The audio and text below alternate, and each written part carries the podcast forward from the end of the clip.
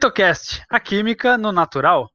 Sejam bem-vindas e bem-vindos. Este é o episódio inaugural do Fitocast. Vai pra avenida no dia de carnaval. O conteúdo deste podcast é produzido por amigos que têm em comum o amor às plantas. Vale ressaltar que este episódio foi gravado com cada participante em sua casa, à distância, durante o isolamento social imposto pela pandemia do Covid-19.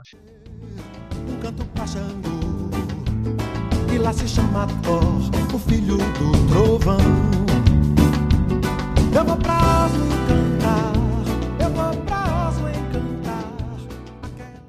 No episódio de hoje, gostaríamos de fazer uma apresentação do grupo e dos temas que vamos discutir durante essa primeira temporada. Primeiramente, vamos conhecer os participantes e organizadores dessa expedição. Nós somos o coletivo Embaúba, um grupo independente formado em Botucatu, interior de São Paulo. Formado por amigas e amigos que se conheceram dentro da Universidade Estadual Paulista, a Unesp, com formação em agronomia, biologia e química. Apesar das nossas diferentes profissões, somos amantes do estudo das plantas e entusiastas da ciência, pois estamos ligados a elas no nosso dia a dia, em nossos trabalhos e conversas. Nosso maior objetivo é trabalhar a favor da popularização do conhecimento acerca das plantas, desmistificando seus usos e divulgando novas descobertas. Por que Embaúba? Escolhemos essa planta como o nome do nosso grupo, por ela agregar diferentes espécies animais, apresentando uma relação de troca singular, de ajuda mútua, com uma espécie de formiga, fornecendo abrigo e alimentação em troca de proteção.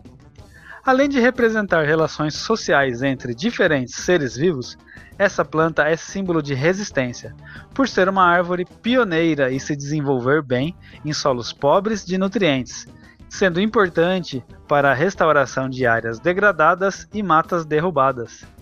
Vamos então apresentar os integrantes do nosso grupo: o agrônomo Jonas, a bióloga Fernanda e eu, o químico André. Primeiramente, então, nosso mestre Jonas. Obrigado, André. É, olá a todos. Eu sou o Jonas Pagassini, formado em agronomia na Unesp de Registro, Estado de São Paulo. E atualmente eu estou terminando meu mestrado na área de horticultura, na Unesp de Botucatu, também no estado de São Paulo. Para ser mais exato, atualmente eu estudo a influência do ambiente no crescimento e desenvolvimento vegetal e na produção de compostos em plantas. Nos últimos anos, eu trabalhei com cultivo de plantas medicinais, agricultura orgânica e extensão rural universitária, mas eu também participei de vivências de curta duração promovidas por movimentos sociais e estudantis. Da minha atuação como extensionista universitário, eu gosto de destacar as aulas de geografia que eu lecionei no cursinho da Unesp, as palestras sobre cultivo orgânico de plantas medicinais que eu conduzi e a organização de cursos e eventos culturais, como a exposição que a gente intitulou na época de As Culturas da Mata Atlântica. Legal demais. Então vamos apresentar agora a Fernanda, nossa quase doutora aí do grupo.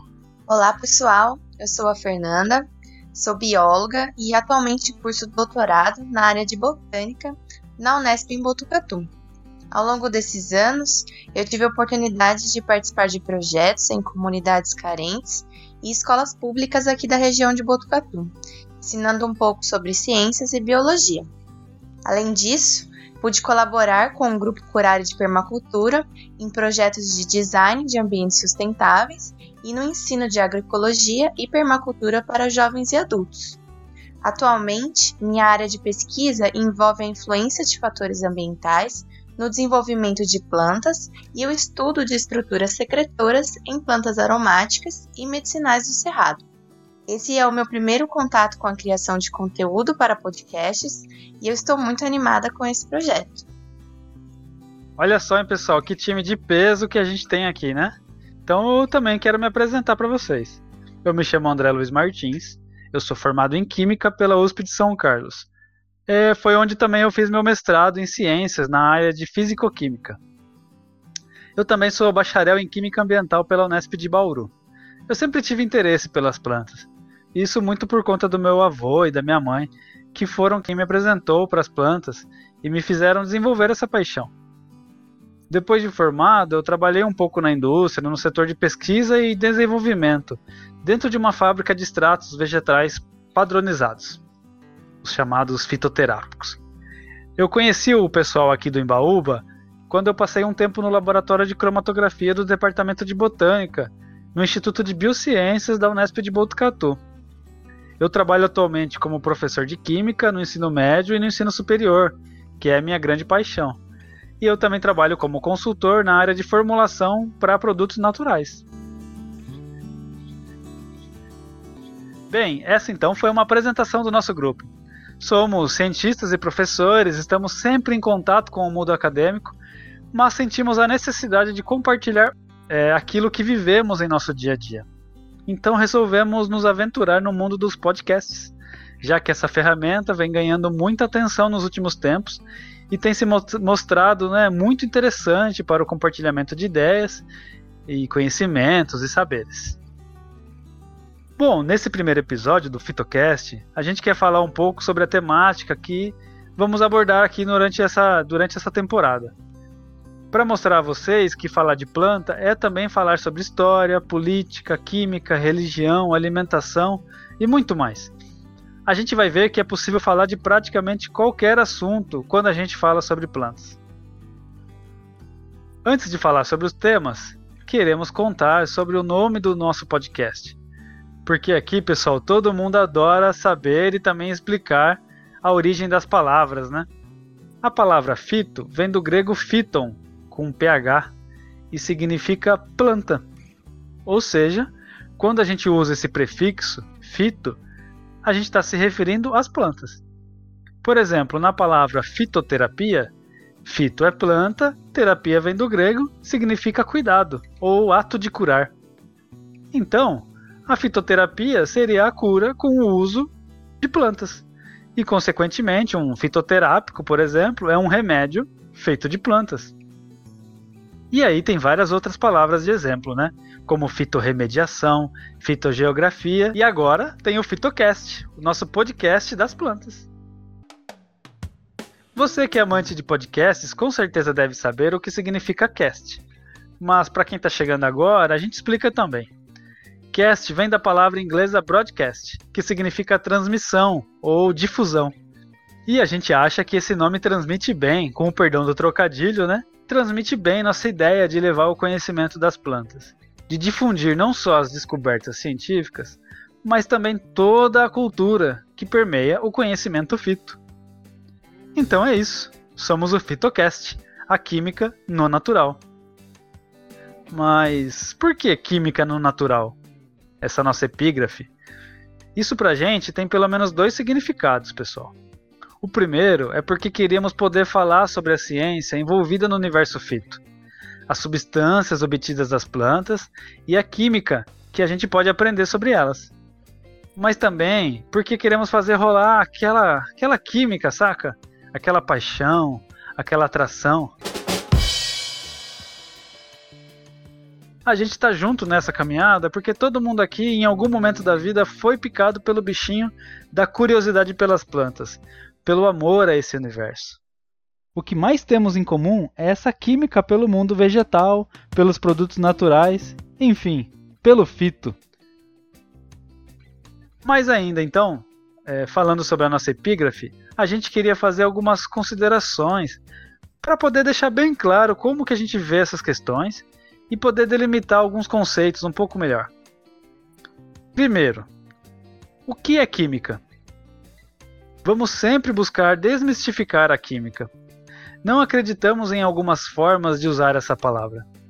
Recentemente, é muito comum você ouvir: "Ah, esse produto, esse produto faz mal, tem, tem muita química". Acreditamos que o pavor por essa palavra seja uma forma ingênua e equivocada de ver as coisas. Porque tudo tem química, né? As plantas, na verdade, são organismos vivos que estão realizando transformações muito sofisticadas, produzindo diversas substâncias de uma maneira singular. Então, a, a, gente vai sempre buscar explicar a química envolvida em uma planta e suas substâncias, quais seus perigos, quais seus benefícios.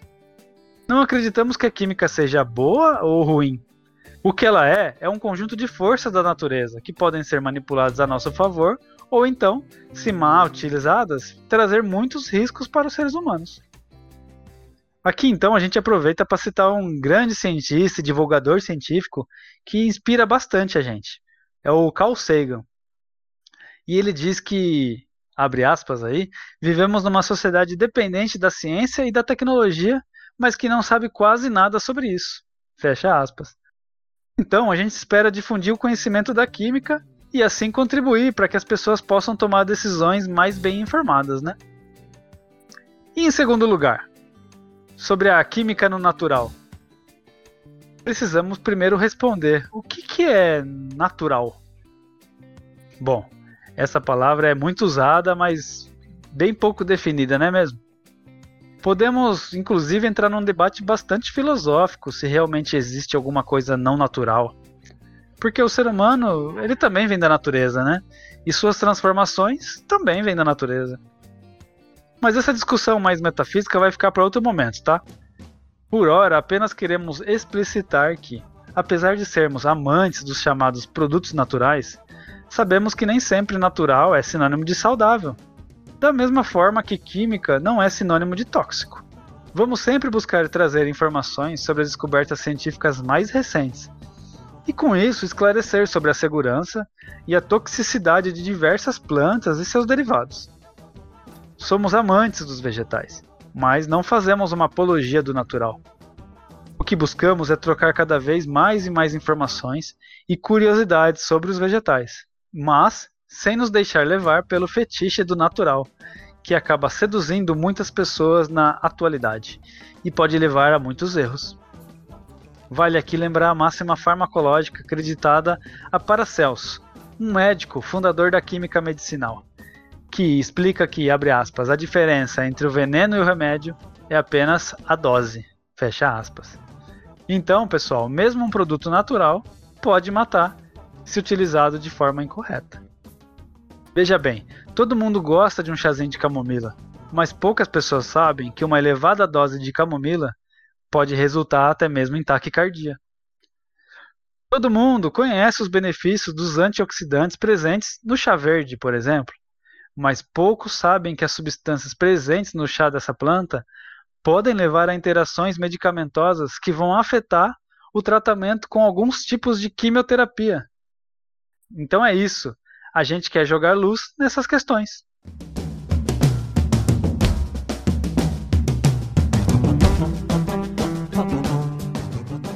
Essas serão nossas premissas.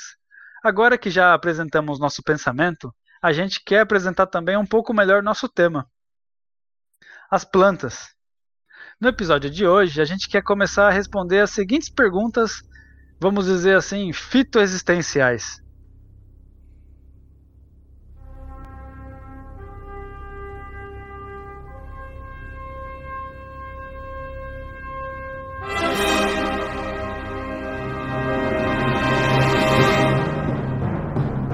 Plantas, o que são, de onde vêm, para onde vão.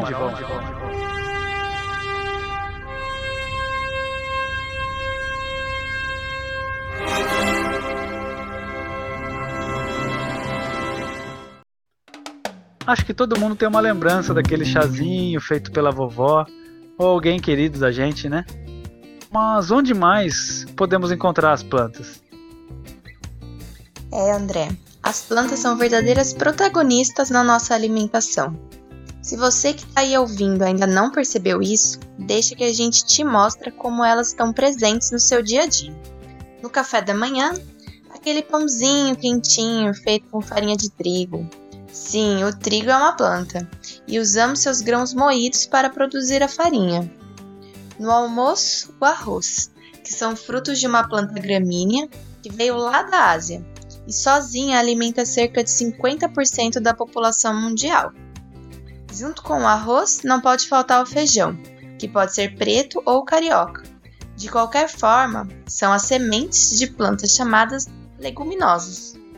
Para acompanhar, uma saladinha com rodelas de tomate, que são frutos do tomateiro, e folhas de alface, ou quem sabe uma cenoura ralada, que nada mais é do que a raiz de uma planta. Para acompanhar esse prato, preparamos um suco de algum fruto, laranja, limão, melancia, e depois da refeição sempre tem espaço para um café, que é feito torrando as sementes do cafeeiro, ou um chá, usando as folhas ou flores de diferentes ervas, como a hortelã, camomila ou mate. Mas claro que para finalizar não pode faltar um chocolate, feito a partir das sementes do cacaueiro, muito cultivado nas regiões norte e nordeste do Brasil. Sim, cada um desses alimentos tem sua origem de alguma parte do corpo vegetal, podendo ser das raízes, caules, folhas, frutos, flores ou sementes. Já ouviu aquela frase: Você é o que você come? Pois bem, além de serem muito saborosas, as plantas vão fornecer boa parte dos nutrientes para o funcionamento do nosso corpo, como os carboidratos, proteínas, fibras, vitaminas e minerais. Sendo assim, você costuma pensar de onde vem sua comida? Quem produz ela? Ou como é produzida? Ao longo dos episódios, também queremos discutir um pouco sobre as diferentes formas de produção de alimentos, seus benefícios e malefícios para a nossa saúde e também para a natureza. Fantástico, né? Então, além de nos alimentar, por muito tempo as plantas foram a única fonte de cura para a humanidade. Por isso que a nossa história é tão recheada de plantas que foram muito utilizadas como medicamentos. E ainda hoje, né, as plantas são muito utilizadas com esse fim. Nessa temporada, nós vamos escolher algumas plantas para contar um pouco dessas histórias e das substâncias envolvidas nessas histórias. Mas é bom frisar aqui que quando a gente fala em plantas sendo usadas como medicamento, não estamos falando somente do chá ou de um preparado fitoterápico. É importante dizer que muitos dos fármacos atuais ainda usam substâncias isoladas de plantas. Atualmente existem tecnologias que nos permitem extrair e quantificar cada substância presente num extrato de plantas, o que nos leva aos atuais extratos vegetais padronizados, presentes nos chamados fitoterápicos, que são formas mais seguras e eficazes de tratamento clínico de muitas doenças se comparado com a autoprescrição dos antigos preparados com plantas, por exemplo. Mas é importante lembrar que isso não anula toda a contribuição que os chamados preparados tradicionais fitoterápicos trouxeram e ainda trazem para a civilização. Se pensarmos ainda então numa saúde de uma maneira mais ampla, não só medicamentosa, o uso e consumo de plantas chamadas medicinais contribui muito para a chamada alimentação nutracêutica, ou seja, alimentos que contêm substâncias terapêuticas. Além também dos chamados alimentos funcionais, que são aqueles que vão interferir positivamente em algum tratamento ou terapia, seja ela médica ou nutricional. Isso sem contar o uso de plantas como cosméticos. Há registros, por exemplo, de escavações arqueológicas realizadas por pesquisadores das universidades do Havaí e Rússia, onde foram encontrados um vasto complexo de fornos utilizados para a fabricação de perfumes no século III a.C., na cidade de Temui, no delta do rio Nilo. Análises químicas encontraram indícios de que esses fornos eram usados para fabricar vasos de perfume com uma argila que era importada, ou seja, trazida de outro país. E inclusive esses resquícios foram utilizados por especialistas para reconstruir fragrâncias, as fragrâncias que eram utilizadas nessa época pela nobreza do Egito. E com isso, pessoal, esses especialistas conseguiram gerar um perfume é, atual que é uma réplica do que era utilizado naquela época. E esse perfume, por curiosidade, ele é carregado em mirra, uma resina obtida dessa planta. Bom, mas isso já é passado. E as plantas não estão só no passado, não é, Fernanda? É isso? Onde mais estão as plantas na nossa vida? Você já pensou que as plantas não estão só no seu jardim, ou em um remédio, ou no seu prato de comida, mas também dentro do seu guarda-roupa, no telhado da sua casa, ou até no seu carro? Eu vou provar que tem mais plantas do que você imagina dentro da sua casa, e você nem se dá conta no dia a dia. A gente nunca pensa como aquela camisa de algodão veio parar dentro do nosso guarda-roupa, né?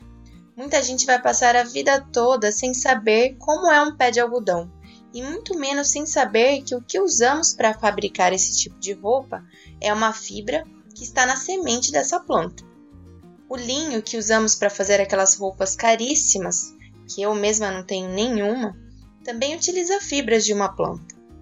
O sisal, muito utilizado em artesanatos, aqueles artesanatos que eu sei que você está fazendo durante a quarentena, vem da folha de uma planta chamada agave. Se você gosta de alternativas mais sustentáveis, também já percebeu que recentemente temos algumas iniciativas para diminuir o uso de plásticos em produtos descartáveis, como as escovas de dente feitas em bambu, que é uma planta, ou canudinho feito de papel.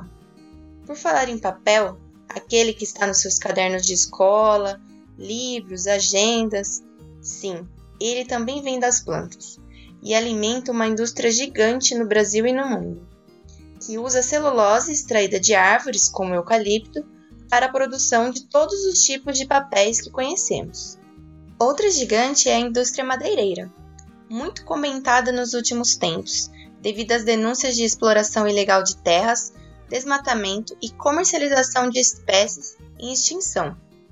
Quantos móveis de madeira você consegue contar dentro da sua casa? Sabe de onde elas vieram? Sim, das plantas, isso mesmo. Quando falamos em madeira, estamos nos referindo basicamente ao tronco de árvores. Hoje em dia, vemos muito o uso da madeira de pinos, mas também utilizamos outros tipos de árvores mais nobres, que também são chamadas de madeira de lei, como o jatobá e a peroba. Curiosidade: elas são chamadas assim porque na época em que o Brasil ainda era colônia de Portugal, algumas árvores só podiam ser derrubadas por autorização da coroa. Assim, dependiam de permissão por lei.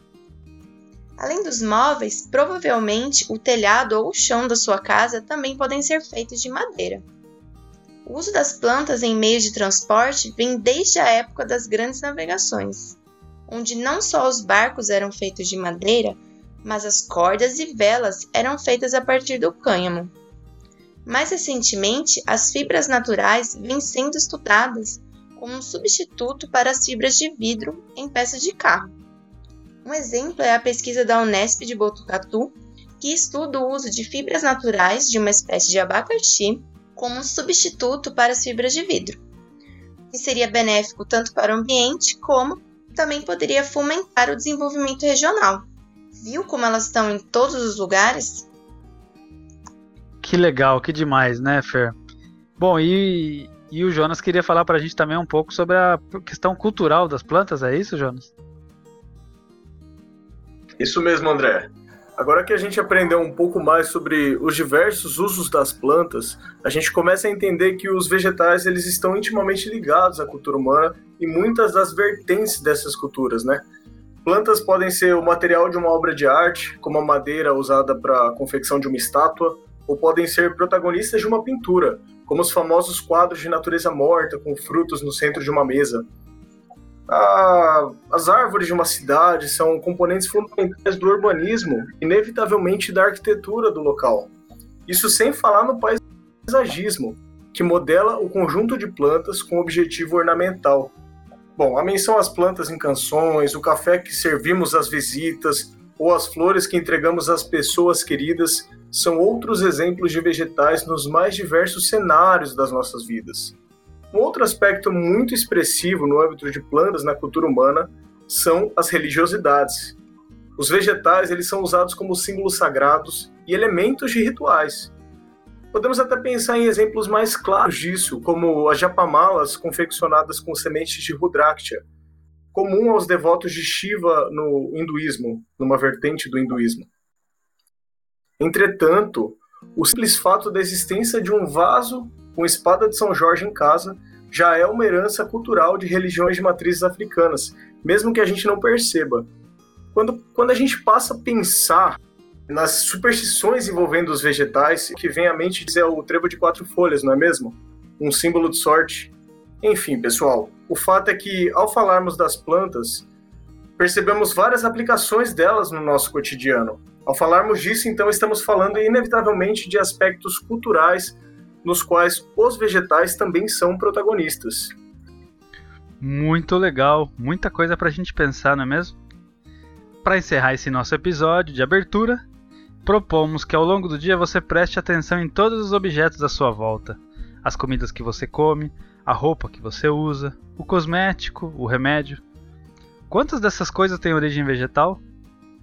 Será que estamos dando a devida importância às plantas? É isso, pessoal. Tem alguma sugestão de tema? Ficou com alguma dúvida? Manda um e-mail pra gente, coletivoembaúba.gmail.com. A sua participação vai ser muito boa pra gente, vai ser muito legal, vai ser muito importante. Para encerrar, a gente deixa aí um trecho de um poema do Ali Salomão chamado Feitio de Oração, na voz da incrível Maria Bethânia. Um fito abraço! Ó oh, garrafada das ervas maceradas do breu das brenhas, se adonai de mim e do meu peito lacerado. Ó oh, Senhora dos remédios, ó oh, doce dona, ó chá, ó unguento, ó destilado, ó camomila, ó beladona, ó fármaco.